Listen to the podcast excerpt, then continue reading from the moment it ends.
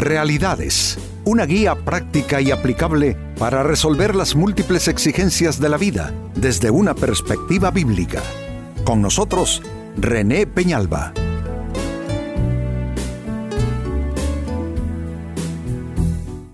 Amigos de Realidades, sean todos bienvenidos. Para esta fecha nuestro tema, aprende a no dar el portazo. Muchas veces, por un enojo que no podemos gobernar, por sentirnos lastimados o porque así lo clama nuestro sentido de justicia, simplemente nos damos la vuelta en una mala manera.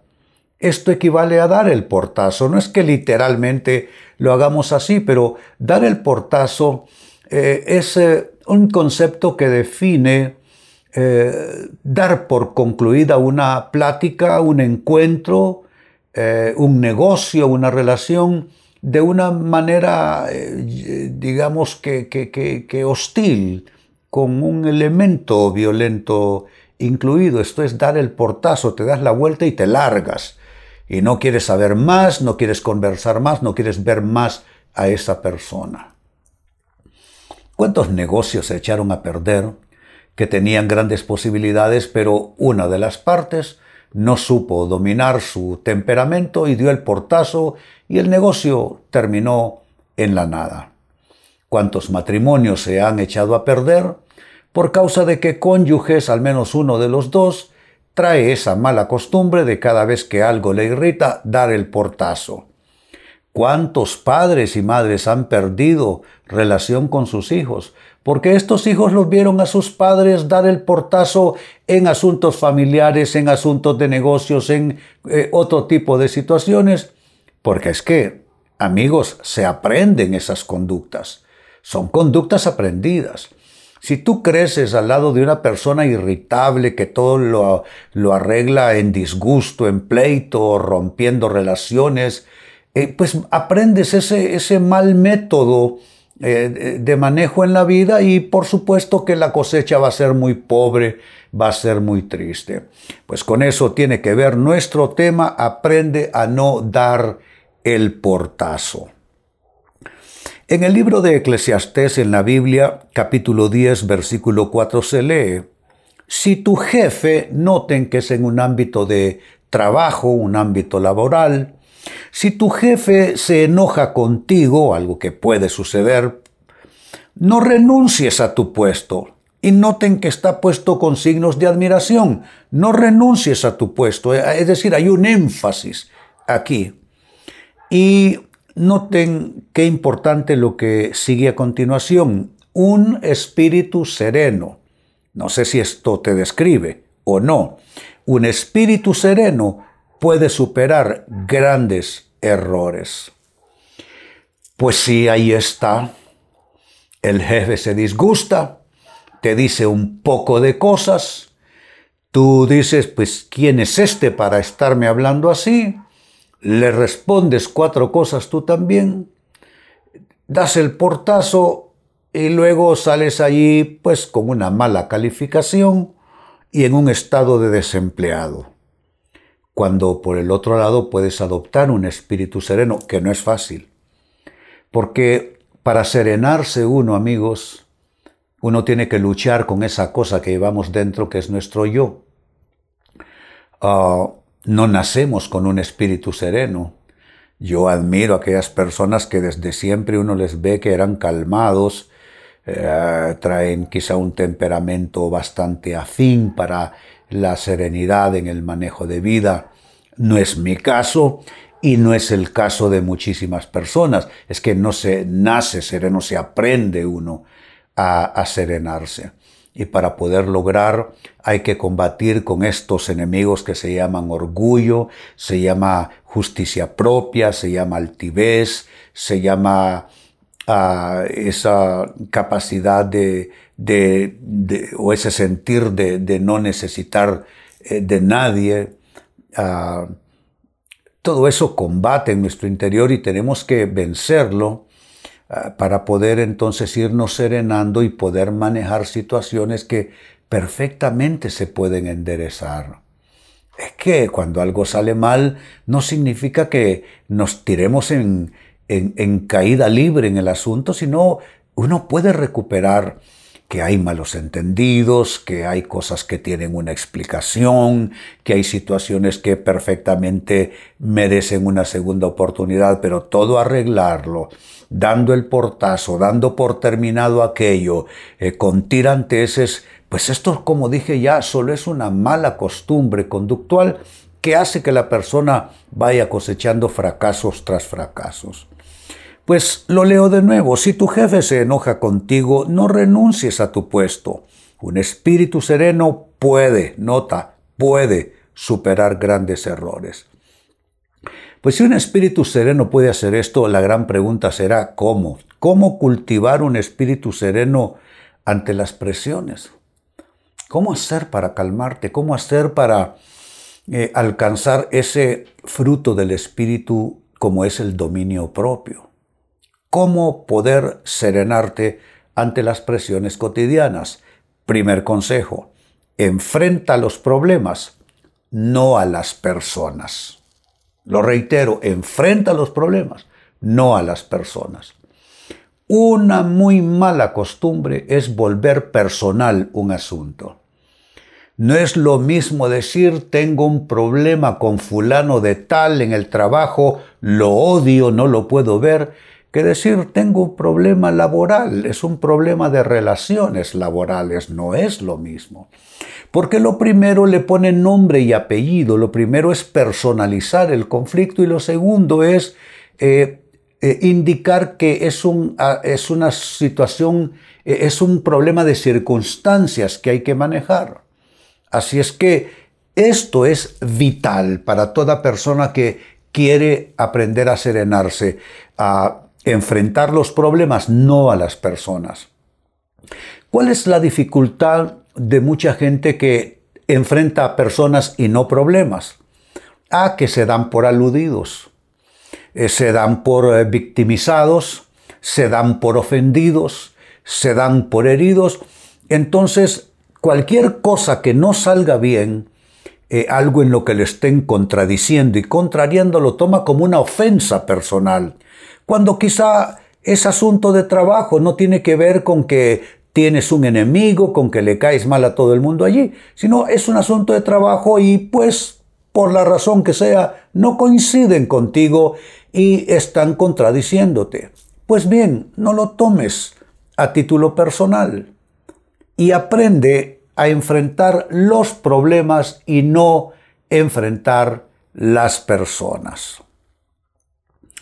Segunda respuesta, segundo consejo, cómo cultivar un espíritu sereno ante las presiones.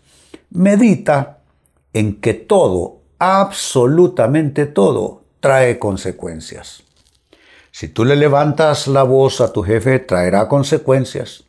Si tú te das la vuelta en tono repugnante, traerá sus consecuencias. Si tú amenazas que te vas a ir, traerá sus consecuencias.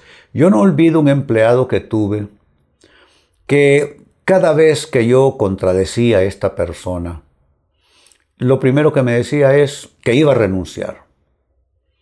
Y yo no podía llamarle la atención, no podía regañarle con derecho porque yo era el jefe de esa oficina. Siempre que no le gustaba algo, me salía con que iba a renunciar. Un día me cansé, simplemente, y le dije al administrador, lo llamé a mi oficina, le dije, ¿sabes qué? eh, acéptale la renuncia a esta persona, dale sus derechos laborales y aquí damos por terminado. ¿Por qué? Me cansé de estar oyendo cada vez que contradecía yo a esta persona que se iba a largar del trabajo. Pues le ayudé a largarse.